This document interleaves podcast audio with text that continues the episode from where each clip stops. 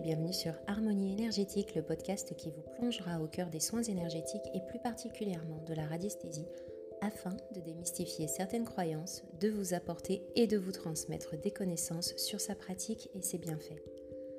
Dans chaque épisode, je partagerai avec vous certaines anecdotes qui m'ont poussé vers cette voie et ferai souvent le lien avec d'autres thématiques de la spiritualité. Je m'appelle Anastasia, je suis praticienne en soins de l'habitat et des personnes par la radiesthésie. Je vous souhaite une bonne écoute.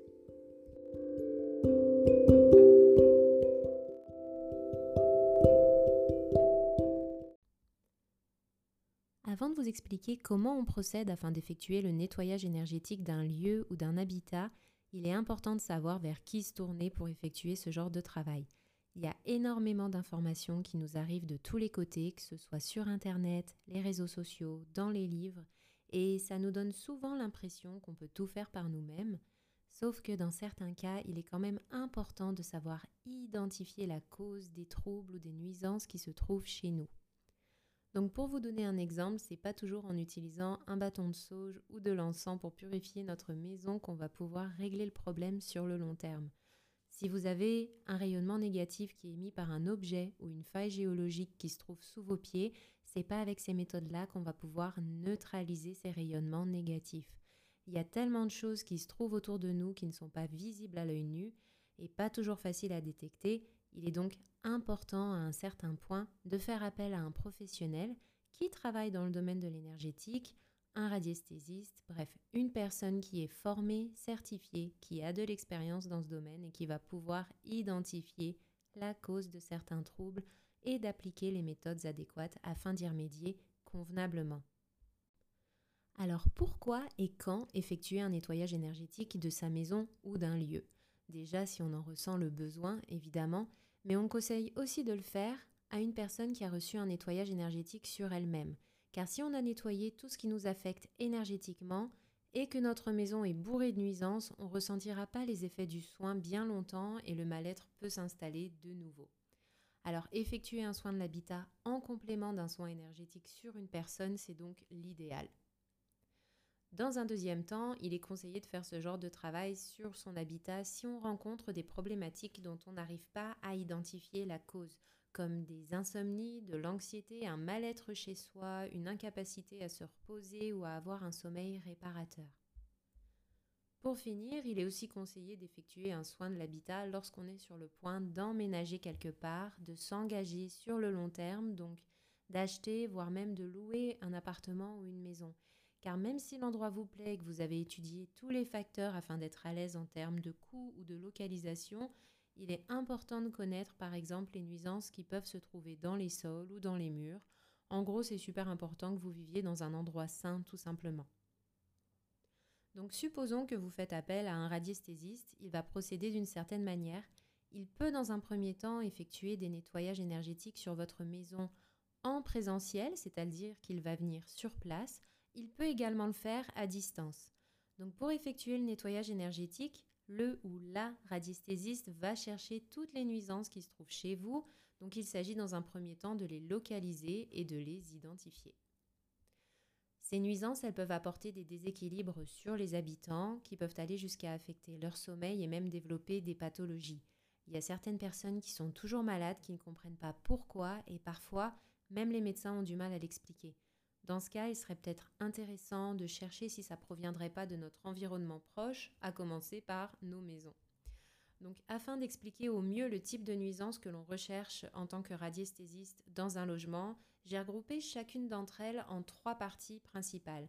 Il y a celles qui se trouvent sous nos pieds, donc qui font partie de la composition des sols, celles qui se trouvent dans les murs, donc surtout dans notre maison, et on a bien sûr les objets.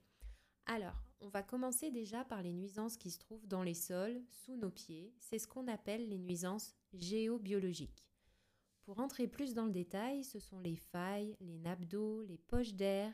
Il y en a une multitude et bien sûr on ne les perçoit pas à l'œil nu et elles peuvent avoir un impact sur nous comme nous empêcher de dormir, provoquer des nausées et dans certains cas même des malaises. Alors ces troubles, ils dépendent bien sûr de la sensibilité de la personne et de l'ampleur de ces nuisances, donc de la négativité qui s'en émane. Donc une fois qu'on est capable de les reconnaître, on peut travailler dessus afin qu'elles ne viennent plus nous impacter. Toujours en géobiologie, on va ensuite s'intéresser au réseau Hartmann et Curie qui se trouve en profondeur et en surface des sols. Ils sont constitués de métaux se trouvant dans la Terre qui vont former des champs magnétiques. Ils ressemblent à un maillage et ils sont représentés un peu comme un quadrillage dans les livres de géobiologie. Ces réseaux, c'est souvent lorsqu'ils se croisent qu'il faut être prudent car si leur champ magnétique est négatif, il va alors venir perturber le bien-être de l'habitant. Ils sont donc très souvent à l'origine d'insomnie, donc si votre lit est placé au-dessus d'un de ces réseaux négatifs, vous risquez fort d'avoir des nuits bien agitées. Le radiesthésiste, il va pouvoir les neutraliser afin que vous puissiez retrouver le sommeil. On va ensuite rechercher la présence de cheminées cosmotelluriques. Alors ça, c'est défini en géobiologie comme étant des phénomènes invisibles qui ressemblent à de grandes colonnes verticales qui partent du sol et qui s'élèvent dans le ciel. Elles mesurent de quelques centimètres à plusieurs mètres de diamètre et il existe deux types, celle de basse vibration et celle de haute vibration. Elles sont considérées comme intelligentes puisqu'elles peuvent se déplacer et elles ont un cycle qui s'apparente à une sorte de respiration. Donc qu'elles soient de haute ou de basse vibration, elles peuvent venir perturber un organisme humain qui est placé à ses pieds, à son aplomb. Il s'agit ici des principales nuisances géobiologiques, mais on peut bien sûr en identifier beaucoup d'autres. Je peux d'ailleurs vous conseiller le livre qui s'intitule Cours complet de géobiologie, habitat, santé, vitalité de Jocelyne Fanguin. Il est disponible sur Amazon, je vous mettrai le lien dans la description de ce podcast. En radiesthésie, on travaille aussi sur les mémoires des lieux et les mémoires des murs. On va donc rentrer maintenant dans une thématique un peu plus subtile. Quand on parle des mémoires des lieux, on se réfère à tout ce qui a pu se passer sur les sols avant la construction de la maison. Si par exemple elle a été construite sur un ancien champ de bataille, ce que je ne vous souhaite pas, il y a fort à parier que les mémoires de ces souffrances sont encore imprégnées dans les sols, elles vont alors pouvoir perturber le logement qui s'y trouve. On passe ensuite à la mémoire des murs.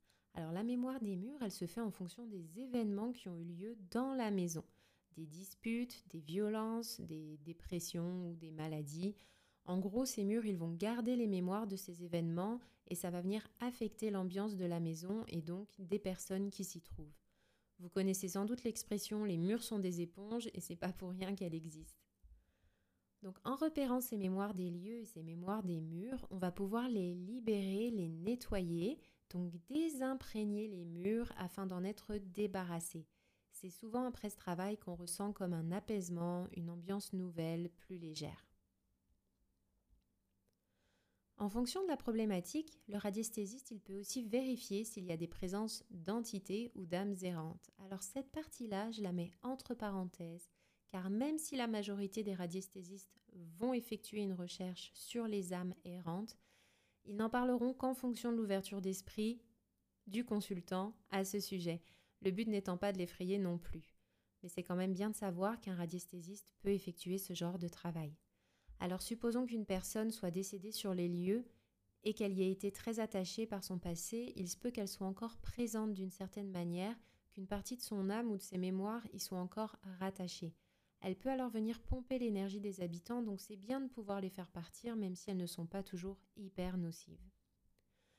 Pour finir, on peut aussi rechercher si certains objets sont nuisibles de par leur forme, leur provenance. Alors quand je parle de provenance, je fais aussi référence à des antiquités, des objets qui peuvent avoir une certaine lourdeur énergétique ou un rayonnement négatif. De nos jours aussi, on a tendance à cumuler les derniers gadgets technologiques qui, eux, peuvent venir perturber les habitants également. Je parle des types d'appareils électroménagers, Wi-Fi, téléviseurs, etc et là, il y a plein de petites astuces à mettre en place que le radiesthésiste pourra vous partager. Il suffit parfois de placer des petits cactus qui vont absorber l'électricité statique, par exemple. On va donc pouvoir donner quelques conseils. Euh, comme je disais, il y a plein de choses à mettre en place et parfois il suffit simplement aussi de déplacer l'objet sans aller jusqu'à jeter vos affaires à la poubelle.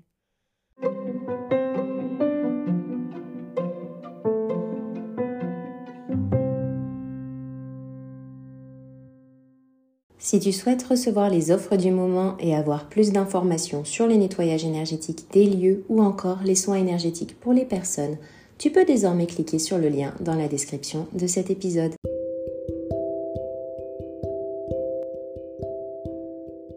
Voilà, vous en connaissez maintenant un peu plus sur les nuisances qu'on peut retrouver dans les sols et dans nos maisons. Notre épisode touche à sa fin. J'espère vous avoir apporté aussi un peu plus de clarté sur la pratique des soins énergétiques de l'habitat. Je vous retrouve mercredi prochain pour un nouvel épisode d'Harmonie énergétique qui parlera cette fois de toutes les étapes d'un nettoyage énergétique sur les personnes. En attendant, n'hésitez pas à me rejoindre sur les réseaux sociaux. Tous les liens sont en description. Je vous dis à très vite et prenez soin de vous.